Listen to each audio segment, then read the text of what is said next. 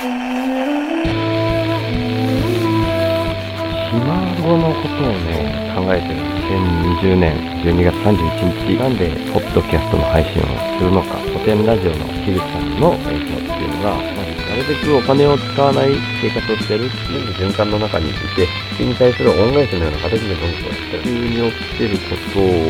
小さい頃から自分事として捉えているというか、そうした観点を持てばわかると思うんで、ご飯と味噌汁は、羽釜で炊いて米だけ作り始めたっていう HSS 型 HSP。相方欲しいなぁ。シュート、ショーの道のり、エーテのリエの道のりの今自分たちが何の上に成り立ってるのかをやめさせてもらいたいです。お前だけ稼いでるそれすらも今捨てようとしてる競争を生み出しやすい原因としてお金があるってことはアウトプットが先っていうどうかなんやろうな。リミット2050年とか体感的にありません。今のまんまだったら本当にまずいんだろうな。頭では分かって僕ってそれが気になるぐらいビビりなんです。さすがに伝わりました。小さい邪馬台国みたいなの作るんだよえ友禅さんの今の現代社会はあらゆるサービスは不安 OS でできている。安心 OS に変えていこうっていうアウトプットが先っていうところとめちゃくちゃ一致して根っこの方に直接アクセスしようっていうのが僕の行動週の話す。ラジオ。ラジオ。ラジオ。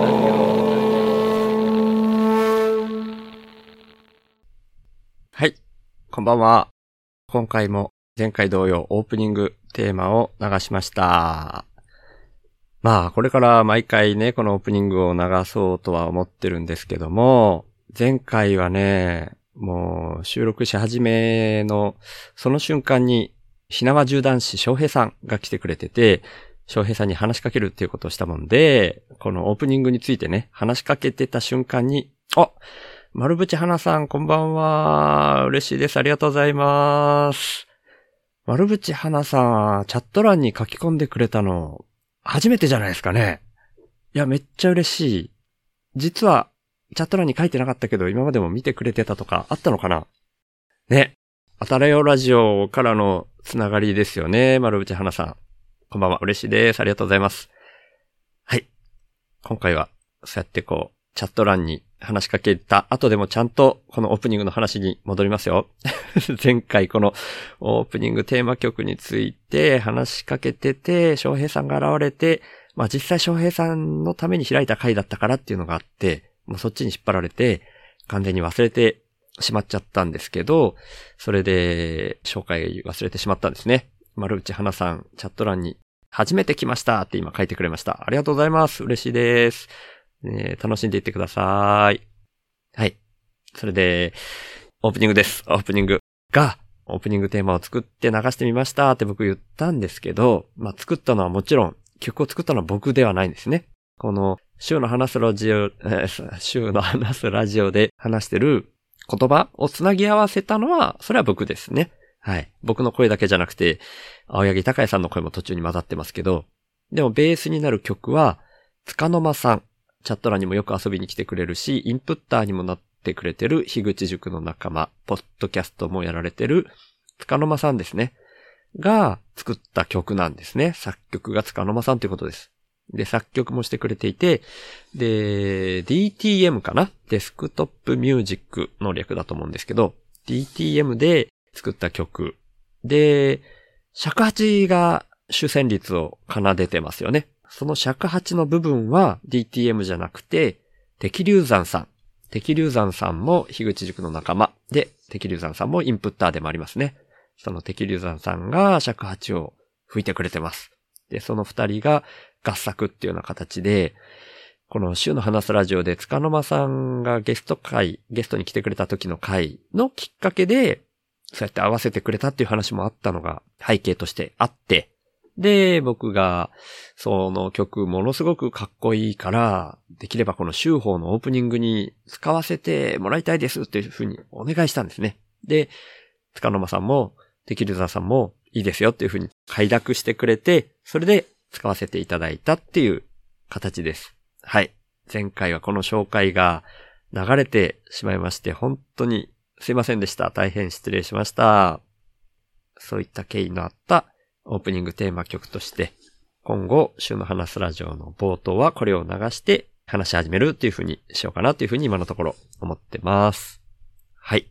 でですね、ちょっと最近のことをお話ししようかなと思っていて、まあ前回はね、翔平さんゲストに来てくれましたっていう話も後でちょっと触れようと思うんですけど、古典ラジオのね、アーリーアクセス。僕もね、あの、アルバイトをしてないっていうようなインプタの方に頼るような生活をしてる割にはですね、古典ラジオの方ではサポーターになってるんですね。あ、サポーターじゃなくて今は古典クルーになってるんですね。だからアーリーアクセスで今はマルクスが流されてますけども、それのマルクスの回全部を先にアーリーアクセスで聞くことができるんですね。なんで、一気聞きして全部聞きました。いやー、面白かったですね。マルクス、エンゲルス。もう、本当に、初回から言ってたと思うんですけど、エモいですね。エモいし、熱かった。うん、その思想がね。まあ、その左寄りの思想僕はまあ、どっちかっていうと左寄りなのかもしれないなっていう感じ。まあ、過去にもそういった時期があったし、っていう意味もあるんですけど、まあ今はね、全部をフラットに見ようとしてるフェーズなので、完全になるべくフラットに見ようとしましたし、そういうふうに見ることができたんじゃないかなっていうふうに思います。うん。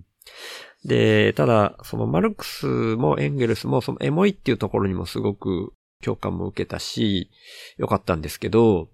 僕にやっぱどうしてもね、重ねて見ちゃうんですよね。うん。彼らほどなんか、激烈な主義主張があるっていう風には僕は自分のことを捉えてないんですけど、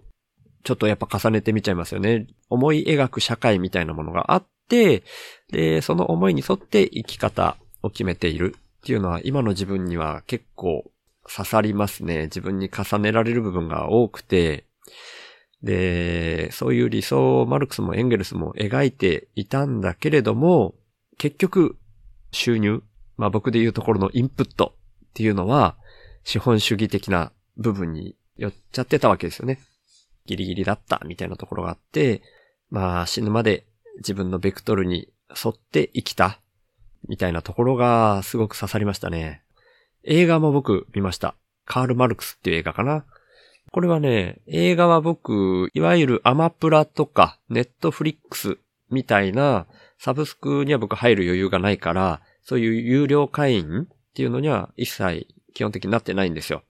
古典ラジオの古典クルーとか、記事の完全人間ランドのスポンサーはやってますけど、基本サブスクのサービス、映画とかのは見てないんですけど、ミュージック JP っていうサービスがあって、それはね、前なんかね、ポイントに釣られて入ったんですよ。そしたら、そのミュージック JP はですね、なんか、無料お試し期間みたいなので入って1ヶ月とかで終わるかなと思ってたんですけど、その時登録したものだけは、有料課金が自動的に始まらなくって、その状態でアカウントだけ残るんですよね。で、そのアカウントで、なんか無料ポイントみたいなのが毎月ね、1000ポイントぐらい、毎月更新されるんですよ。だからね、1ヶ月にね、3本ぐらい、まあそれもレンタル金額設定によりますけど、3本ぐらい見れちゃうんですよね。だからね、それでたまに見たりします。で、そのポイントがね、あったんで、今回、カール・マルクスはミュージック JP で見ました。これはあの、別にミュージック JP おすすめですとまで言わないんですけど、まあ、無料で見れちゃうっていう部分の情報共有としてはいいのかなと思って今お話しさせていただきました。でもまあ、映画よりもね、やっぱり古典ラジオの方が面白かったですね。映画はどうしてもやっぱ表面上の印象みたいなものそれをまあちょっと補強するためだけに役に立ったかなみたいな感じですね。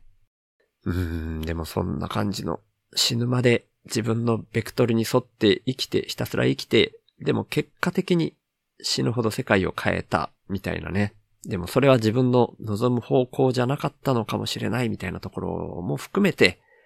エモかったっすね。まあ、そんな感じのところがオープニングトークっていうようなところにしようかなと思います。はい。そんなところでですね、僕今オープニングテーマ流してるからこれ必要かどうかわかんない。これからも先も続けるかどうかわかんないんですけど、タイトルコール、今までやってたタイトルコールはタイトルコールで続けようかなと思います。前回ね、翔平さんの時にはね、流れでやんなかったんですけど、今回、もう一回タイトルコール一応挟んどこうかなと思います。今後も続けるかどうかは別ですけど。はい。ぐだぐだすいません。じゃあ行きましょう。週の話す、ラジオ話すは手放すの話す。今、これ画面上に、ポン出しみたいな形でやってるんですけど、これね、流した瞬間にね、一瞬だけ音が速くなっちゃうんですよね。そういうところ、どうしようかな、みたいな感じはあるんですけど、うん。ま、ちょっと実験的にいろいろね、試します。本当はなんか、なんて言うんだっけ、オーディオインターフェースみたいなの買うと、こういうポン出しみたいなのも簡単にできるみたいですね。はい。僕のは全くそういうのなくて、ウェブ上にある無料のサービスだけでやってるんで、この配信してるストリームヤードも無料の部分だけですね。無料で使える機能だけを使ってやってます。そんな感じで、で、まあ今ね、タイトルコールみたいなのをやったばっかりですけど、最初はね、インプッター、紹介ですね。で、前々回の時に言いましたけど、これコーナーみたいにして音楽でもつけてやったらいいかな、みたいな感じで言ってたんですけど、そんな感じでやりたいと思います。なんかこれタイトルコールもやった後にまたインプッター紹介も BGM つけるみたいな、これもまた微妙かもしれないけど、まあ、いいでしょ。試しに、どんどん試しにやっていきます。ということで、新しく入ったインプッター紹介のコーナー。はい。こんな感じの、ポン出し、また、こう追加してみましたけど、これコーナーって言った後に音楽流し始めると、音楽間延びしちゃうね、これね。いやー、難しいっすね。はい。まあ、そんな感じなんですけど、インプッター、新しく、最近はね、インプッターに新しくなってくれる人っていうのはね、実は、まあ、じりじり、ちょっとずつちょっとずつ紹介はできてるんですけど、じりじりじりじり減ってるっていうのが本当に現状です。で、ただ今回はお一人いらっしゃいます。で、それがですね、他でもない、前回僕がお呼びして、図らずもゲストっていう形でその場でいきなりゲストになってくれた、翔平さん、ひなわ銃男子翔平さんがインプッターになってくれました。もう本当にありがたい翔平さん、ありがとうございます。はい。で、翔平さんにはですね、あ、これは要は単発のインプットではなくて、月額サブスクのインプッターになってくれました。で、サブスクのインプッターになってくれた人には、毎回必ず、お名前もしくはラジオネームと、インプットしてくれた金額、それを読み上げていいかどうかっていうところをお聞きしてるんですけども、翔平さんは、お名前に関してはいいんですけど、金額については伏せてほしいということだったんで、金額については伏せ、口が回らない。伏せさせていただきます。はい。まあでも月額のサブスクいただきました。本当にありがとうございます。で、サブスクになってくれた方は僕のせめてもの感謝の気持ちっていうような形で宣伝したいことっていうのをお聞きしてまして、で、翔平さんはその宣伝したいことに関しては、毎日スタンド FM で配信中、ひなわ銃男子翔平っていうのを紹介してほしいですっていうことでした。そうなんですよね。翔平さん、毎朝スタンド FM で配信されてるんですよ。最近割と僕も毎朝翔平さんのスタンド FM は聞いてますね。まあ、まだ数回ですけど、聞き始めてからね。いやー、ほんとすごいなーと思います。僕もね、そこをちょっと見習いたいなーなんて思って、前回翔平さんと話した後にアフタートークでも話しまして、うーん、なんか毎日話すとね、やっぱり違うらしいですね、だいぶ。なんか自動的に話せる部分みたいなものもできてくるし、すごい自信みたいなものにもなるみたいな言い方されてたかな。だからまあ、スタンド FM とか、なんか別媒体とか、あとはまあこのまんま週の話すラジオで並行してそういう毎朝10分とかそういうのを挟んでもいいのかなみたいなことをイメージはしてるんですけど、まあまだちょっとはっきりわかんないですね。この、ポッドキャストであまりにも本数が多くなりすぎると検索しづらいとか、なんかそういう配信の質とか内容が偏ってくるとというか、統一感がないとどうなんかなみたいな迷いがあるんで、ちょっとその辺はね、どんな風になるか、うだうだ、優柔不断な部分が僕の、それが出てきてるって感じですね。はい。でもそんな感じで本当に翔平さん、ありがとうございました。っていうようなとこですね。インプッター紹介のコーナーでした。初めてコーナーみたいな感じで僕今日喋ったような気がしますね。うん。まあそういうのも今後は挟んでいってもいいのかなっていうふうに思います。で、今回のメインのお話に入っていきます。はい。前回が、翔平さんがゲストみたいな形になったっていう話、さっきしたんですけども、それはね、ちょっと間に挟むような形になっちゃったんですよね。だからね、前々前回かな？から、3つ議題に挙げてて、3つ挙げてたんだけども、その3つのうちの1つしか話せなくて、で、その次の回は、3つ最初に用意してたうちのもう1つしか話せなくて、っていうわけで、1個残ってるんですよね。だから、何回もこの YouTube の概要欄には残ってるんですけども、同じ樋口塾の仲間で、今、単発のインプッターとしても名前を最後に読み上げさせてもらっている、ナッチさん。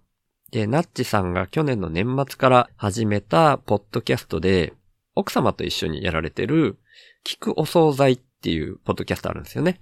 で、それがね、もう2ヶ月ぐらいになるのかな？あ、2ヶ月なんないか1ヶ月半ぐらいやられてるって感じですけど、割と初めの方かな、年明け1月5日に配信された、ナンバー003、カレーうどんと義務教育っていう回があるんですよね。で、それについて感じることっていうのを話したいなっていうのを、もう全然前回から僕は思っていて、で、話しきれなくて、伸び伸びになってたんですけども、そこで感じたことっていうのね、やっぱりあるので、だいぶその、話し始めようとした時よりは、こう感覚は違ってきてる部分があるかもしれないんですけど、やっぱりなんか話しておきたいなっていうのは未だに残ってるなっていうふうに思うので、やっぱり話そうかなと思います。で、大前提としてですね、基本的に僕今の社会の状態は不自然っていう観点でいる人間です。そういう前提をちょっと最初に話した上で話しておいた方がいいかなと思ったんで今、僕の大前提みたいなスタンスのお話をしてます。基本的に今の現代社会の状態っていうのは不自然っていうふうに感じてる人間なんですね。で、それはなんでかっていうと、世界の課題みたいなものが、もうどんどんでかくなっていて、でかすぎるなっていうのを、もうちっちゃい頃から僕は感じていたし、大きくなっても全然それがさらにちっちゃくなっていかないなっていう感じがあるからです。だからそこを、なんか、自然、不自然って何なんだっていう定義の話は置いといて、僕の中ではちょっと不自然っていう言い方をしておこうかなと思います。お、もぐたん来てくれたありがとうこんばんはようこそ。もぐたんどうかな？なんかもぐたんが来てくれちゃうとなんか若干喋れるんじゃないかなどうかなみたいなのを期待しちゃうけど。まあ、コメント欄だから喋れるってこともないんだろうな。一応でもチャット欄に一緒に喋るのに参加できるリンクを一応貼っときますね。ダメだったら全然気にしなくていいんで。はい。そんな感じでですね、世界の課題がでかいなって思ってるから僕は今の社会の状態は不自然っていう観点でいますと。で、人をね、もっと 信頼してもいいよねっていう風に感じてるんですよ。お大輝くんも来てくれましたね。大輝くん、もぐさんこんばんはって書いてくれてます。最初のチャット欄のコメントで、いきなり、こう、全体に対してじゃなくて、もぐたんに対してもぐさんこんばんはっていうっていうね。面白い。大輝くんらしくて面白い。はい。それでね、さっきの要は世界の課題がでかいっていう状態に対して僕は基本的に人をもっと信頼してもいいよねっていうスタンスで考えてる人間です。その世界の課題がどんどんでかくなってる原因に人がそれぞれ自分たちのことしか考えてないよねみたいな感覚の裏返しの話ですね。人をもっと信頼してもいいよねって僕は基本的に思ってますと。で、要は今の仕組みは人を信頼してない状態になっちゃってるんじゃないってめちゃめちゃ疑ってるっていうふうにも言えますね。はい。そんな感じですね。あ、もぐたん、今、移動中でごわす。はい。薩摩弁だな、ごわす。はい。移動中、残念です。まあ、また喋れる時があったら喋ろうね。はい。で、そういった前提、僕が今の仕組みっていうのは、人は信頼をしてないんじゃないかなってめちゃめちゃ疑ってて、信頼してもいいよねって思ってる前提で、そういうスタンスで多分、キックお惣菜のカレーうどんと義務教育についてっていうのに関しての感想もそれに寄っていくんじゃないかなって思ったので、あらかじめそのことを前提として言っときますね。はい。で、気候惣菜ね、もう本当にね、すごいありえないぐらいいいポッドキャストなんですよ。めちゃめちゃいいポッドキャストで、羨ましいぐらいなんですよね。これ、樋口塾のディスコード上だったと思うんですけど、ムロさん、牛を忘れるのムロさんね、が、もう、こ、こんなことがあり得るのかっていうぐらいに、いいというか、羨ましいみたいな書き方してたかな。うん。その、夫婦の仲睦まじい様子みたいなことに対して言ってるんじゃないかなと思ったんですけど、もう本当にそういう感想ですね。こんな、うん、いい感じに、お互いになんか、言ってることも、洞察が深くて、みたいな夫婦が一緒になってて、で、一緒にご飯を食べながら、楽しそうにめちゃくちゃ深いこと話すみたいなのが、あんな感じで成り立つんだっていうの、ほんとね、僕も、ムロさんと同じ感想ですね。あの、大輝くんもね、今、チャット欄に、今一番好きなポッドキャストですって書いてますね。あ本当にね、そう書くのわかる。でもね、あまりにもね、ほんと良すぎて、嫉妬しちゃうね。本当に。これね、そんな感じの書き込み、他の人もなんか、樋口塾のディスコードにもしてたような感じがするな。誰だっけな？たけるさんだっけな？いや、ちょっと違ったら申し訳ないけど。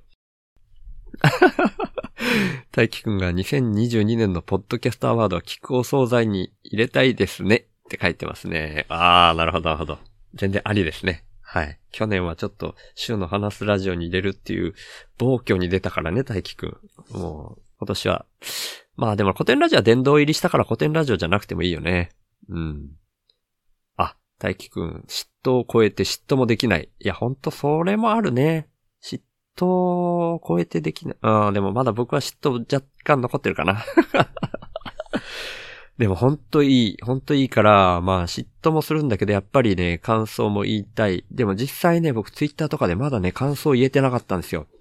それはね、その、なんだろう、二人が、毎回いい感じで話してるっていう、その、今まで続けてる回の中でも、このナンバー003、カレーうどんと義務教育っていうのは特にね、深い話になってるんじゃないかなって、これは僕的にはっていう話かもしれないけど、そんな感じしたんですよね。だから前、ハッシーノさんに僕がゲストで呼ばれた時にも、その話に一瞬触れたみたいなところがあったんですよね。うん。だからね、僕もそうだし、ハッシーノさんもね、気になってた回だったと思うんですよ。だから、まあツイッターとかにね、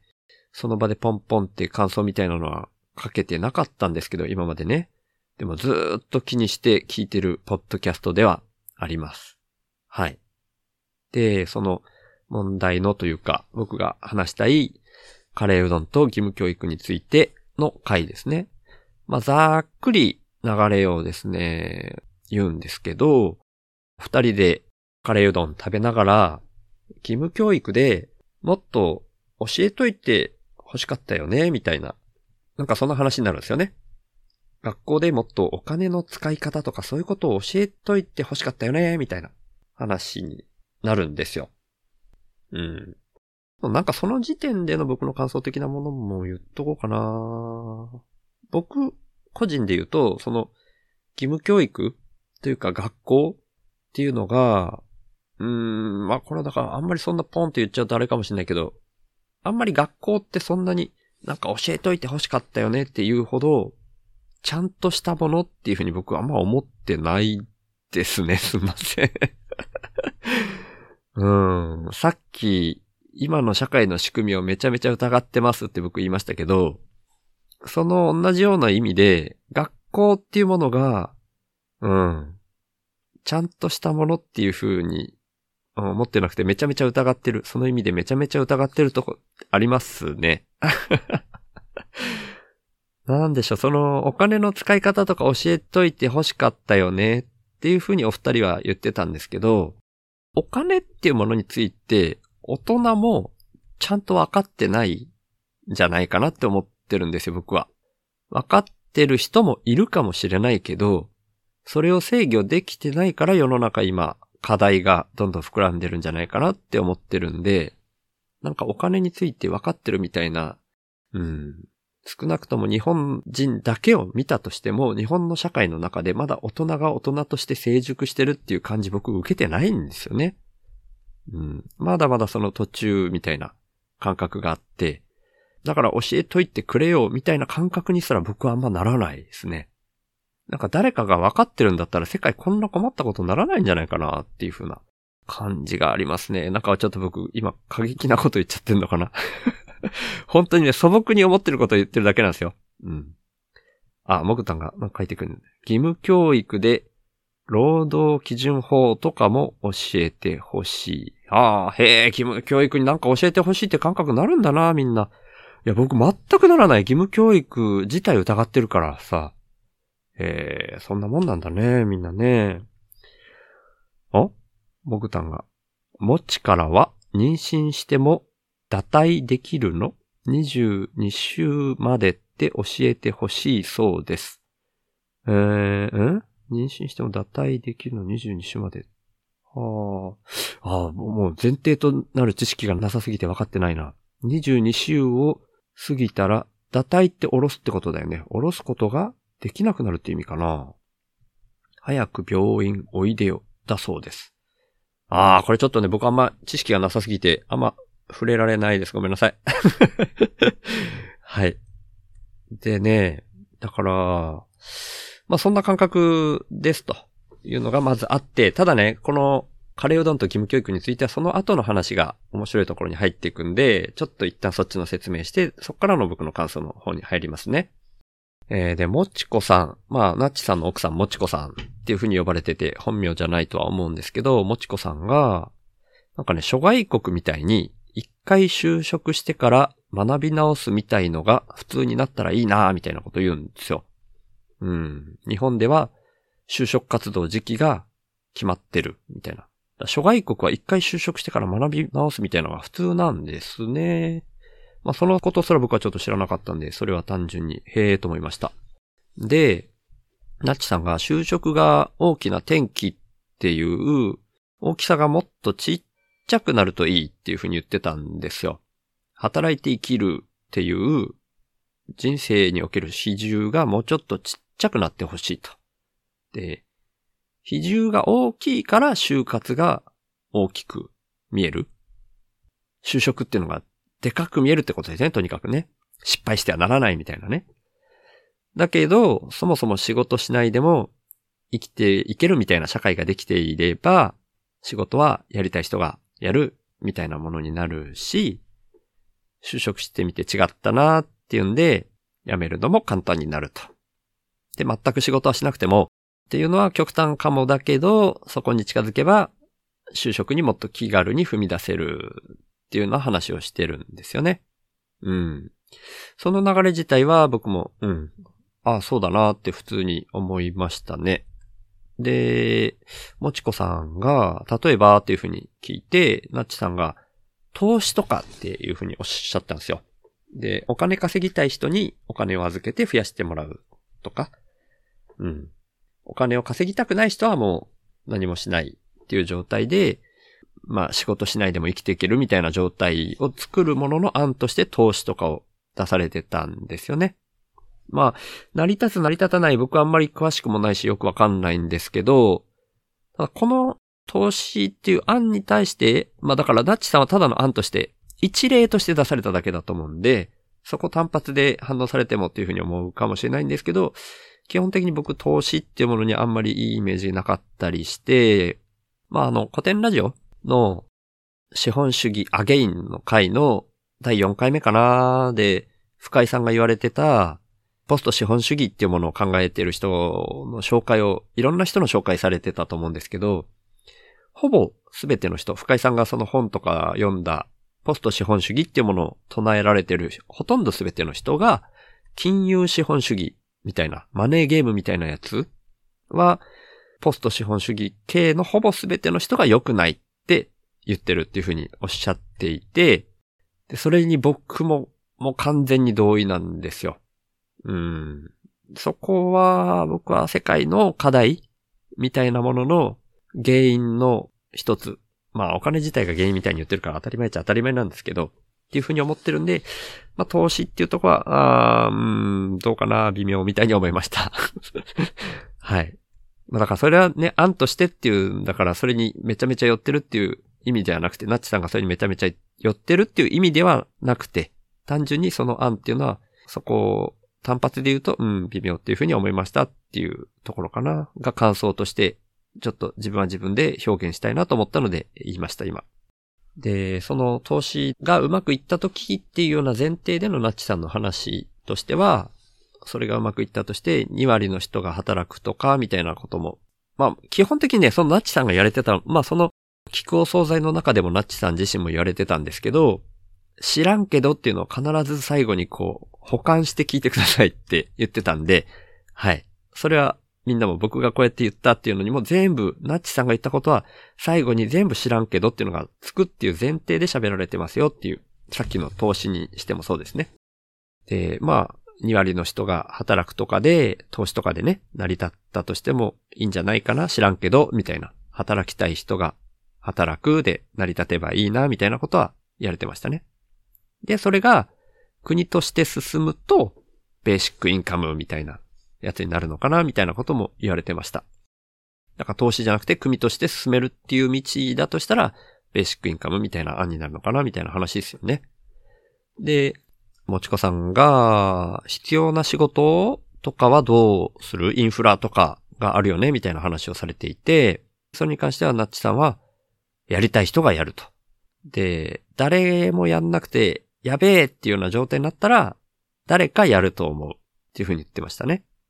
で、さらに続けて、もしも誰もやんなかったら、それは実はやんないでよかった仕事なんじゃないかっていう感じで話されてましたね。うん。で、最初にナッチさんが例として出されてたのは、例えば Amazon のおすすめリストを作る仕事、おすすめリストみたいなのが Amazon 出るんですかね。僕あんまりちゃんと使ってないんではっきりわかってないですけど、おすすめのリストみたいなのが出るんでしょうね。で出るからにはそれを作るみたいな仕事があるかもしれないですよね。で、そういう仕事とかは、もし誰もやんなかったとしたら、それは実はやんないでよかった仕事なんじゃないかっていうふうなことは言われてましたね。で、まあ、そこはそうかもしれないって僕も思いますね。ブルシットジョブっていう本が流行ったみたいですよね。僕もちゃんと読んでない、ちゃんとというか全く読んでないんですけど、農家の種でブルシットジョブを扱った回とか一応投資で聞きましたね。ちゃんと理解できてるかどうか別として。で、ブルシットジョブの本のサブタイトルは、クソどうでもいい仕事の理論っていう。要するに、どうでもいい仕事っていうのがあるよねっていう話だと思うんですよ。今の資本主義の世の中では、クソどうでもいい仕事っていうのが発生してしまっているよねっていう内容の本だと思うんですよ。で、実際それはそうだろうなって僕も思ってますね。無意味な仕事の存在と、その社会的有害性を分析みたいなことが、そのブルシットジョブ検索した時に補足みたいな説明として書かれてもありました。だからまあ、そういう仕事は結構あるんだろうなっていうふうには僕も思います。今の現代社会では、そういうお金のためだけに動く人っていうのがいて、そういう仕事、お金をやり取りするためだけの仕事みたいなものがあるだろうなっていうふうにも思ってるんで、もし誰もやんなかったら、それは必要な仕事じゃないっていうふうには言えるのかもしれないなっていうのは僕も思いました。で、まあゴミ処理とかも、まあこれはナッチさんのね、話の続きなんですけど、ゴミ処理とかも誰かがやるだろうし、誰もやんなかったらゴミが減る、みたいな、まあ、そういう、まあさっきも言いましたけど、全部イメージの話だから、全部知らんけどっていうのを保管して聞いてほしいっていうふうに言われてましたね。うん。だからまあ、これは僕、結構、そうさっきの投資の部分とか、ピンポイントで、うんって思う部分はあるんですけど、すっごく僕が普段話してることともめっちゃ通じるっていうふうには思ってるんですよね。なんか、今の世の中がうまく回っていないのっていうのが、お金が根本にあるんじゃないかなみたいな話はしてるんですけど、不必要な仕事みたいなのもやっていて、それでうまく回っていない。地球を守るためみたいなところには人類がエネルギーを使えていないんじゃないかっていう感覚もちょっとあるんですよね。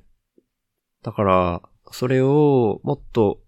本当に必要な仕事だけに集中していった方がいいような気はするんですよ。ブルシットジョブみたいな、本当は必要じゃないかもしれない仕事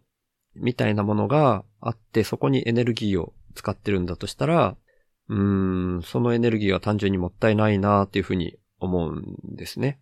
まあちょっと、ちゃんと本も読んでなくて、少ない知識の中で、感覚だけで予想で喋っちゃってる部分はあるとは思うんで、そこはちょっと間違ってたらごめんなさいっていうのも、僕もさっきのナッチさんと同じように知らんけどみたいなのを保管して聞いてもらうしかないのかなみたいな感じなんですけど、うーん、なんか単純にそんな感じはするんですよね。まあでも、そのナッチさんが言われている、なんでしょうね、就職みたいなものがすごく大きく捉えられすぎている。なんかそこしか見てないような感じに僕の印象としてはなってるんですよね。で、最初に大前提みたいな話で僕が言った今の社会の状態は不自然っていう観点。まあそれの根っこには僕が毎回言ってるお話なんですけど、僕のビビリっていう特性から来る社会の課題がめちゃめちゃ気になるっていうところがあるので、その社会の課題を考えながら、同時に自分の状況を見るっていうふうには今慣れてないわけですよね。だから僕はメタ視点が必要っていうふうに言ってる話につながってくるんですけど、まあそれができてないから、その就職みたいなものがものすごいでかいみたいな状態になってるっていうのはあると思うんですね。それはだから、各個人に関して言えば視野が狭くなってしまっているなっていうふうにも言えるような気がします。で、その根っこには人が自分たちに対して、要は人が人自身を信頼してないっていうところに戻ってくるっていうふうに思ってるんですね。これがつ、まあ僕の頭の中で繋がってるんですけど、今の話し方でわかるかな？どんなもんかな？なんか人が人を信頼してたらそんなにお金の取り合いみたいなことにならないって思うんですよね。ああ、だんだん、だんだん幼稚な表現になっていってるような気がする。まあだから結果的に毎回言ってることと同じ話、同じ表現になってしまうかな。僕がインプットが先よりもアウトプットが先の社会にした方がいい。まあ、不安 OS ではなくて安心 OS をベースにした方がいいっていう話が、ごめんなさい、めちゃめちゃ話の途中だったけども、あって言っちゃったから。もーちゃん来てくれました。こんばんは。ありがとう、もーちゃんいつも。はい。ちょっと間挟んじゃったけど、その、インプットが先よりもアウトプットが先の世の中になった方がいいんじゃないかなっていうのの、僕の考え方のベースとしては、人をもっと信頼してもいいよね、があるわけですよ。その世界の課題の原因としても、人が人を信頼していない、まあ自分のことに目が向いてしまっている、就職一つにしても、自分自身が食べていくことっていうことに意識が集中してしまう、みたいな社会の構造に今なってる、ですよね。で、その構造になっている根元には僕は意識があると思っていて、その意識の話をしてるんですよね。だから、人が人を信頼して、それでも回る世の中みたいなのをイメージできるっていうのを僕は目指していて、それをひたすら喋るっていう形になってるんですけどね。だからそれが、まあ喋りがもうちょっと上手になったらいいんですけど、今はまあ上手じゃないっていう自覚をしつつ、上手になるために喋ってますと。うーん。なんでしょうね。その、個人の意識と集団意識を両方大事にした方がいいと思うんですよ。個人の意識に集中してしまうと、なんか我欲みたいな個人の欲望みたいなところに僕は行くと思っていて、それと集団意識、みんながみんなを信頼し合うみたいなものは僕、集団意識みたいなものなものにつながるって勝手に思ってるんですね。それを同時に両方大事にした方がいいと僕は思っていて、それがメタ認知が大事って普段僕が毎回言ってるようなことと、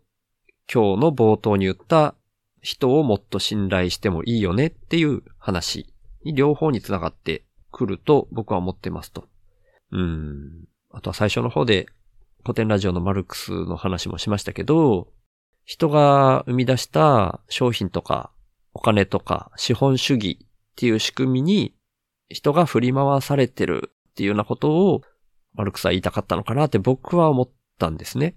で、それに関しては僕の見方、僕の表現の仕方で言うと、別番組、翔馬さんと一緒にやっているっていうか、今はまあ更新止まってますけど、シューとショーの道のりへの道のりの中で言ったような、全部ただの分子の集まりっていう話を僕が増してるんですけどね。まあ、愛っていうものは、その分子の中にすでに愛が入っているみたいな考えを僕は持ってるんですけど、そこで生まれた意識、その全部ただの分子の集まりなんだけど、その分子が集まった結果、人間には意識っていうものが生まれてますよね。特に健在意識ってもんがありますと。で、それぞれの各個人の意識が自分が大事っていうふうに思うように基本的にはできてるわけですよね。で、それぞれが自分自身、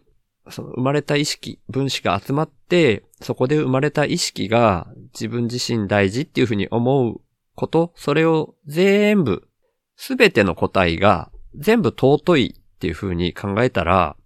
自分の意識を守って、で、そこからさらに、周りすべての意識も守った方がいいっていうふうに、僕はなると思ってるんですよね。全部、同じ特性を持った分子からできた、基本同じものじゃないですか、全部が。全員がって言った方がいいかな。だから、自分自身が大事って思う特性を持った同じような個体がいっぱいいるっていうことですよね。だから本当にどれか一つが大事なわけじゃないんですよね。すべてが同じだっていう風なことが基本原則っていう風に僕からは見えるんですよ。だから自分を大事に思うことも大事。で、周りすべても全く同じっていう風に見なすことも大事って思ってるんですよね。これわかるかな？意味通じづらいかな？個人の意識と集団意識両方同時に並行して大事にした方がいいって僕は思ってるっていう話なんですよ。うん。なんか、有意識の話でも、どっからどこまでが自分かっていうのは、厳密に決められないっていう話ありますよね。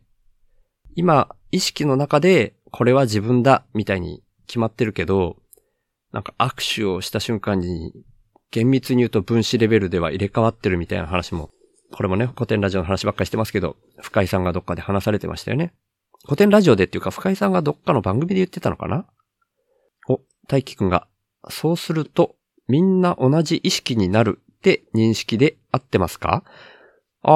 ー、いや、それはちょっと違うと思いますね。違うというか、えー、同じような分子からできているっていう、それ以上でもそれ以下でもないと僕は思っています。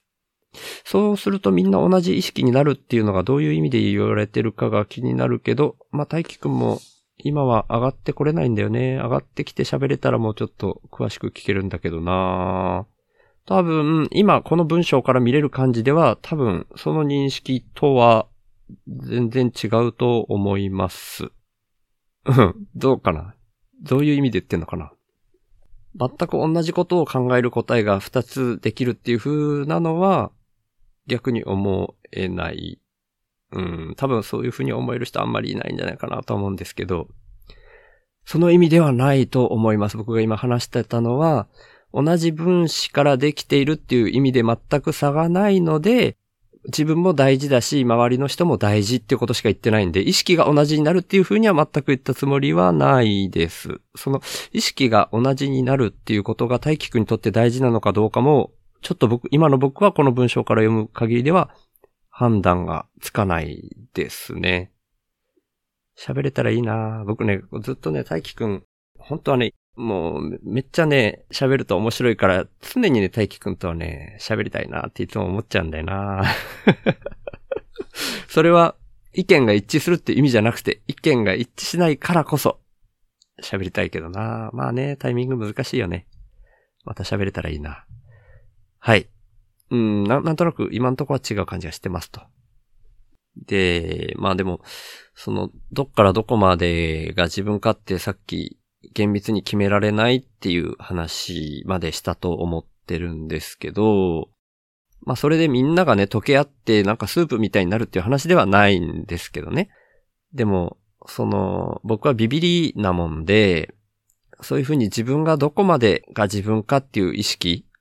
を、まあ、僕という個体はビビリだから、その、ここまで自分だよねっていう意識を拡張して考えてしまうっていう特質はあるんですね。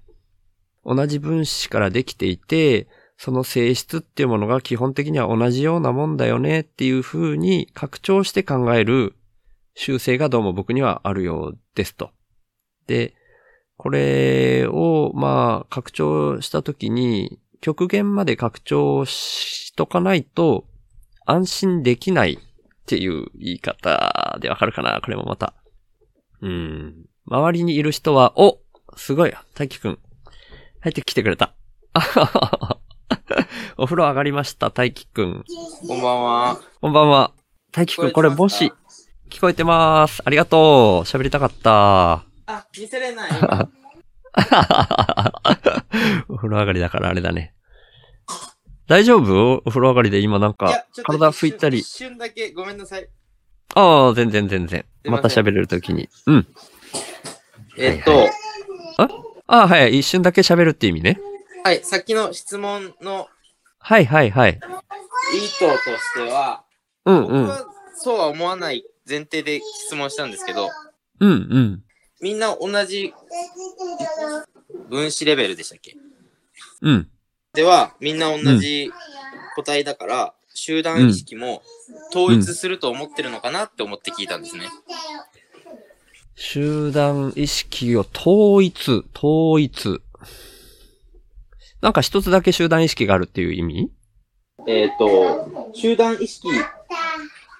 の捉え方が一緒かどうかわかんないですけど、うん。何か大事にしてるものとか、こういうふうに生きようねっていう意識がみんな一緒になると思ってるのかなと思って聞きました。あー、いやー、そこまで逆に具体的ではないかもしれないね。集団意識が一つになるかもわからないし、なんか、こう流れていくみたいなイメージかな。俺の中では。流れていく。個人の意識もさ、うんうんうんうん。時間とともに変わるじゃない？そうですね。うん。だから、集団意識も、なんかこう、部分的だったり、ううんーん、ある、なんか一箇所に集まった集団の中でその意識が統一されるみたいな塊みたいなのも、その時によってこう、集団意識の大きさも変わったりもするだろうし、すごい流れの中で流動的みたいな意識は持ってますと。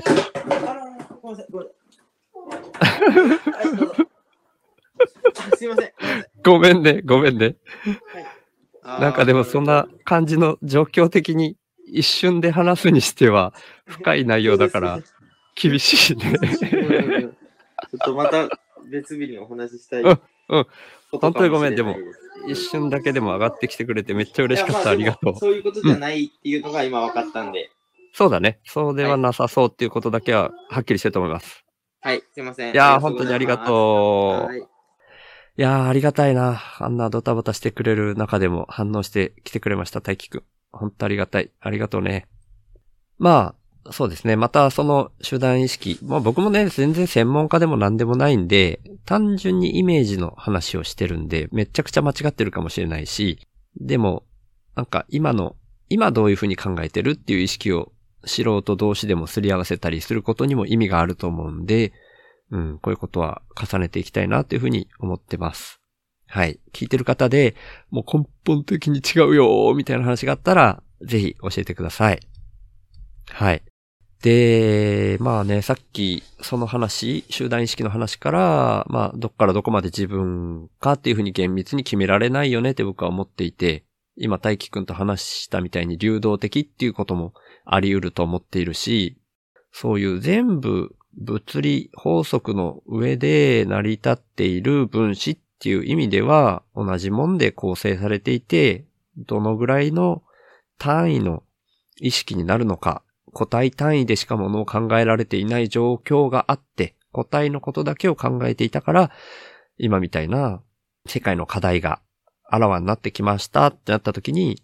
もうちょっとその意識を集団レベルだったり、地球レベル、少なくとも地球レベルまで広げて考えた方がいいんじゃないかなっていうふうに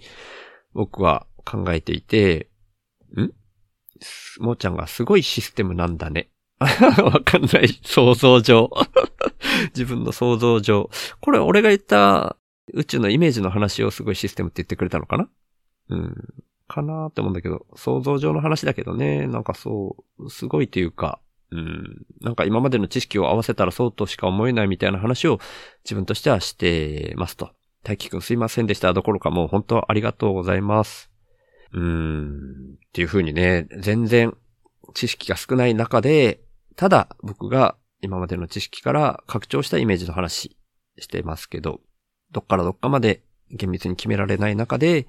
意識を今は拡張していって、地球レベルの課題みたいなものを少なくとももっと多くの人がメタ認知をして意識した方が、その課題に向き合えるんじゃないかっていうふうに僕は思っているもんで、っていうのところと、僕がビビリだから極限までその意識を拡張しとかないと安心できない。自分のことだけを考えていても不確定要素が多すぎて何にも安心できないんですよね。ずっとビビりながらずっと自分のことだけを考えて生きることになるので、そういう発想になったら僕自身が嫌だなと思っている世界の課題をもっと大きいものにしてしまう。課題を深めてしまうことになっちゃうんで、僕は自分個人の欲求みたいなものはむしろ手放すしかないみたいな結論になってますと。いつもとまあ同じような話に聞こえるかな？まあ同じ話なんですけど、そうなってるのはそういう今日話したような言い方もできますっていう話ですね。まあそういうのがあって、意識の上では、僕の意識の上では、宇宙にまでね、発想を広げてるっていうのは、本当にビビリが根っこにあってそうなってますっていうのは、そういうお話でしたね。はい。これ毎回話してる話と全く同じ話、うん、根っこにあるのは同じ話なんですよ。